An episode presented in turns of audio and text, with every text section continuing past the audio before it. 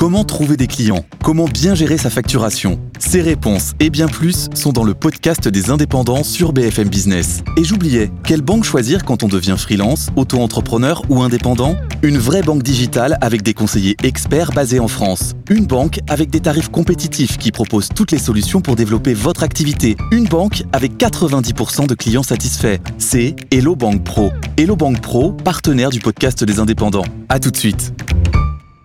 Bah, on va se poser la question sur la hausse des taux d'intérêt. Où est-ce qu'elle va s'arrêter? Quand elle va s'arrêter en 2023 Ça, c'est euh, Emmanuel va me dire que c'est une question qui n'a aucun intérêt, mais je pense qu'elle est intéressante. Pas du tout. Pour les taux, on attendait, on attend, euh, comme Orelsan, on attend des jours meilleurs en 2023. Là encore, les avis divers sur le timing, mais aussi sur le niveau que les taux vont devoir atteindre en 2023 avant de s'arrêter de monter.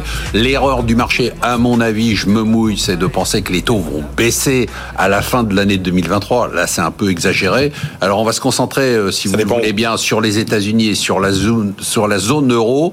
Euh, Christopher Dembik, c'est pour quand et à quel niveau la fin de la hausse des taux aux États-Unis en, zone euro? On a promis aux gens qui nous écoutent et qui nous regardent de donner des réponses précises avec des dates précises.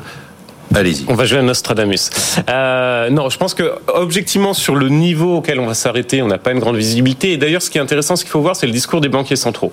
Euh, le discours des banquiers centraux, il est extrêmement limpide, c'est-à-dire que notamment ce qui se passe à la fois sur le marché de l'obligataire, qui est bien sûr un point d'attention extrêmement majeur, mais sur l'inflation, qui va être un élément à prendre en considération, on n'a pas une grande visibilité au-delà de 3-4 mois. Par exemple, sur le niveau d'inflation, je suis pas sûr et certain qu'on est sur une décélération qui sera constante.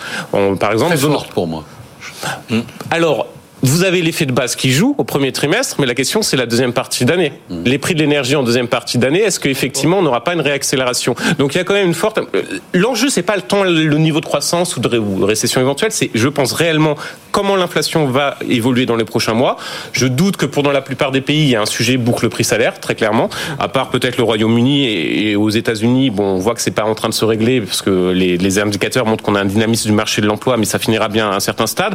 Mais effectivement la, la l'élément énergie dans l'inflation va être un point extrêmement problématique. Et de mon point de vue, deuxième partie de l'année, accélération au niveau de l'inflation, ce qui va faire que les banquiers centraux ne pourront pas arrêter leur hausse de taux. ah non, donc attendez, là, c'est, c'est, c'est, ça, c'est pas le consensus. Hein. Ah, tout à fait, oui. Donc là, vous êtes négatif sur les taux. C'est-à-dire que vous êtes en train de nous dire, non seulement il va pas y avoir d'arrêt, parce que vous dites, euh, on sait pas les niveaux, mais il y a, il y a quand même des chiffres qui circulent. Euh, pour les États-Unis, euh, ça au-dessus à 5% et quelque chose. Et puis en Europe, encore deux ou trois hausses des taux. Vous vous dites non, attention, ça va continuer. Ça peut continuer du fait justement de cette inflation de cette partie d'année.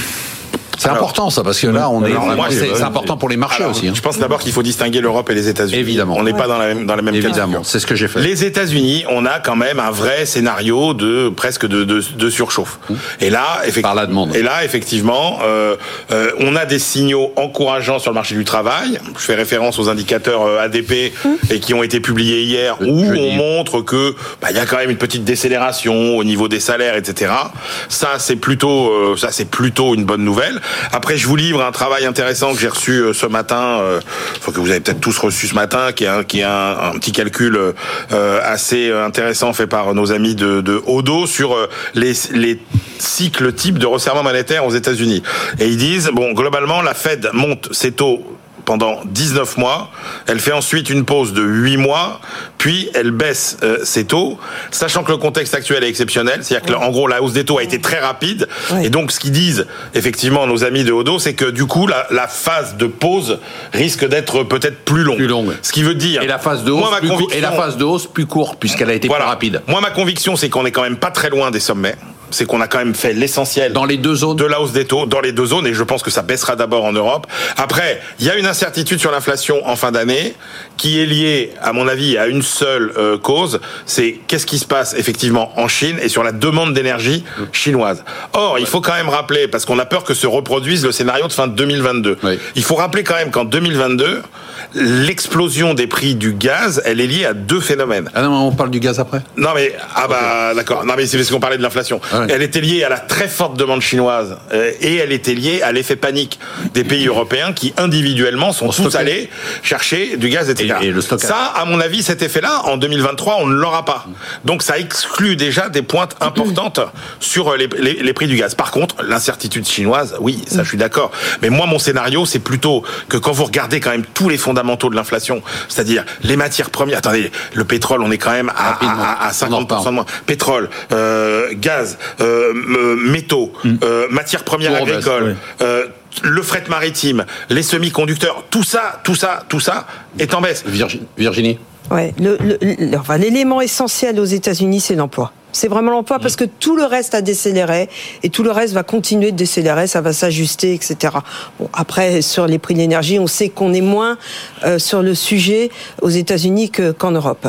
Sur le cycle de hausse de taux, très compliqué parce qu'on voit bien que les membres de la Fed, entre Saint-Louis par exemple ou Atlanta, ils sont pas d'accord. Donc, euh, mais c'est pas non plus des différences mais incroyables. C'est quoi le consensus C'est quoi? C'est mai oui. Peut-être probablement mai, euh, juin. Ouais, un peu au-dessus de 5. On, on, est à 5, 5 alors certains entre 5,40, voilà. Euh, voilà.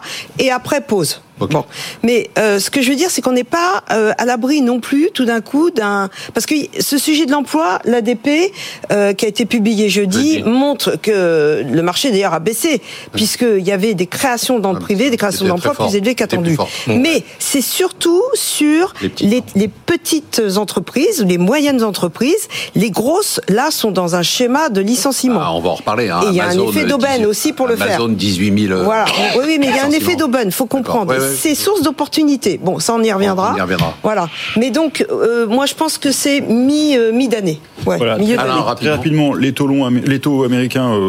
Euh, avant l'été vers 5 et après un mmh. gros plateau. Ouais. Même chose ouais. pour la zone euro 3 avec un plateau. Ouais. La différence. Et tu vois pas baisser les taux européens avant la fin oui, de l'année alors, ce que je dire. Alors, la pression à la baisse, alors je pense que ça va stabiliser comme ça un oui, bon, un bon moment. Ce que disait Emmanuel et avec depuis longtemps. La pression, elle est politique en zone euro et immobilier euh, aux États-Unis.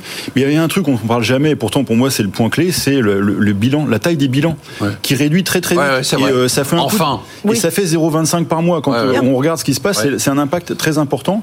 Et c'est d'autant plus important que pour attends, le business. Alain, quand tu disais le retrait, non, non, le retrait de liquidité, c'est l'équivalent d'un ah, 0,25. C'est ça. Et alors ça, c'est le premier point. Et alors ah, le ouais. truc, moi, que je trouve pour les entrepreneurs, ils sont quelque part quand vous avez un, un projet business à 10 ans que vous payez deux ou trois, enfin c'est pas très très grave. Par contre, s'il n'y a pas d'argent pour le financer, vous êtes beaucoup plus embêté. Évidemment. Donc le, le, pour le marché et pour l'économie euh, réelle, les petites boîtes, etc. Le problème, il est sur la taille du bilan.